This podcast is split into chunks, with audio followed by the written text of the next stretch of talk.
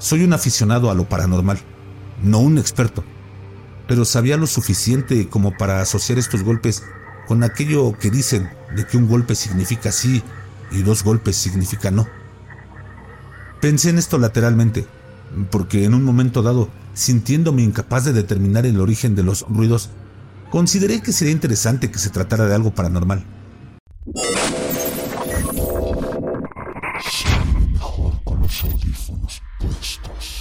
Un golpe sí, dos golpes no, tres golpes.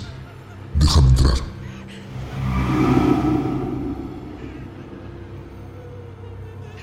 Soy un hombre susceptible a los ruidos nocturnos. No solo me molestan, me impiden por completo conciliar el sueño, a tal punto que cada vez que me quedaba dormido en la casa de mi novia, debía quitarle las baterías a todos los relojes de pared. El tic-tac me resulta insoportable. En general, puedo dormirme perfectamente con la tele encendida, con música o hasta con el sonido irregular de la lluvia en el techo. De hecho, no tengo el sueño liviano. Mi problema son esos pequeños sonidos nocturnos que toda casa tiene y que me impiden conciliar el sueño. Una vez que lo logro, nada me despierta. No es que sea un obsesivo realmente, pero tengo mis rutinas a la hora de irme a la cama. Verifico que ninguna llave gotee que ninguna ventana quede parcialmente abierta para no escuchar el roce de las cortinas en el viento. En fin, creo que la idea se entiende. Soy susceptible a los ruidos nocturnos, como te decía, y es por eso que esta experiencia me resultó particularmente inquietante. Me fui a la cama a una hora indeterminada. En cuarentena creo que a todos nos sucedió lo mismo. Estuve mirando algunos videos en mi celular y me dispuse a dormir. Entonces empecé a escuchar unos ruidos muy débiles, pero rítmicos. Sonaba como pequeños golpes apagados, seguidos de un periodo de silencio. Como seguramente te puedes imaginar, me levanté para tratar de identificar el origen de esos ruidos. Sabía que no podría dormir si no lo hacía. Curiosamente, los ruidos provenían de mi dormitorio, así que encendí las luces y comencé a investigar. Lo primero que pensé era que probablemente se trataba de alguna cucaracha, o incluso de un roedor mordisqueando algo en el techo. Sin embargo, el ruido era rítmico, pausado, regular, algo que difícilmente uno pudiera asociar al comportamiento de los insectos o de los roedores. Finalmente, me di por vencido.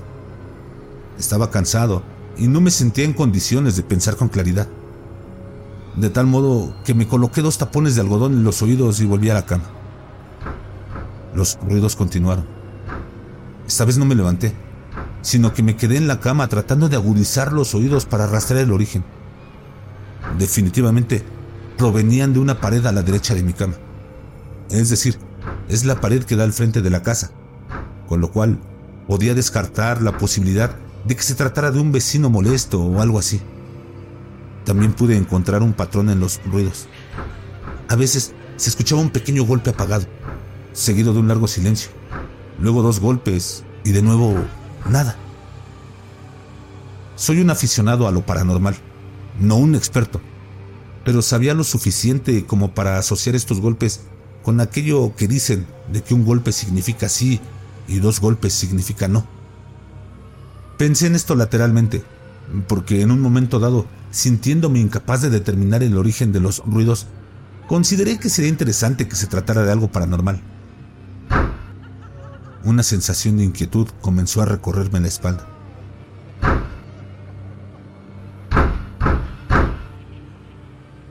Escuché tres golpes quedos, pero deliberados en la pared. Al principio traté de racionalizarlo, pero cuanto más lo pensaba, menos sentido tenía. Esa pared daba a la calle, sin árboles que pudieran rozar con sus ramas. De todos modos, no sonaba como algo que proviniera del otro lado de la pared, sino más bien dentro de la habitación. Decididamente no era un animal pequeño. ¿Los golpes me estaban respondiendo? Quizás suene bastante tonto, pero empecé a hacerle preguntas a la pared. No en voz alta, sino mentalmente. Ya saben, con esa voz de nuestro monólogo interior. Lo menciono porque será importante más adelante. Pensé, ¿hay alguien ahí? ¿Te conozco? Para resumir un poco, hice toda clase de preguntas para eliminar la posibilidad de una casualidad. Quiero decir, pregunté si este era mi segundo nombre, si aquel era el apellido de mi madre, si estaba mostrando dos dedos debajo de las sábanas, en fin. En todos los casos, la respuesta fue acertada. Lo desconcertante fue que, a veces, sin que yo hiciera ninguna pregunta, se escuchaban tres golpes consecutivos. Evidentemente no significaban sí o no, de modo que lo atribuí a un posible no sé. De todos modos, estos tres golpes no encajaban con nada de lo que yo estuviese pensando. En este momento yo no sentía miedo, sino más bien curiosidad. ¿Vivías en esta casa? ¿Vivías? Quiero decir, ¿alguna vez estuviste vivo? ¿Eres hombre? ¿Quieres hacerme daño? ¿Hay algo que pueda hacer por ti? Esta vez sonó mucho más fuerte que las anteriores. Sonó como si eso estuviera ansioso.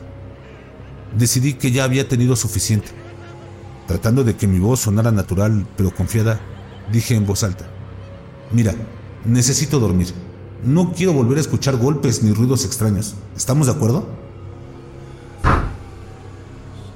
Permanecí alerta unos segundos, pero no se oyó ningún ruido más. Con una sensación de extraña calma, que hoy me parece totalmente inexplicable, me dispuse a dormir, naturalmente con la luz encendida cuando estaba a punto de conciliar el sueño. En ese punto en donde todavía estás consciente, pero como que flotando en una corriente, se escucharon tres golpes mucho más fuertes que los anteriores. Después de algunos insultos lanzados al aire, dije, ¿qué diablo significa eso? Entonces, escuché una voz femenina, un susurro entrecortado en mis oídos que no sonaba en absoluto a mi propia voz interior dijo.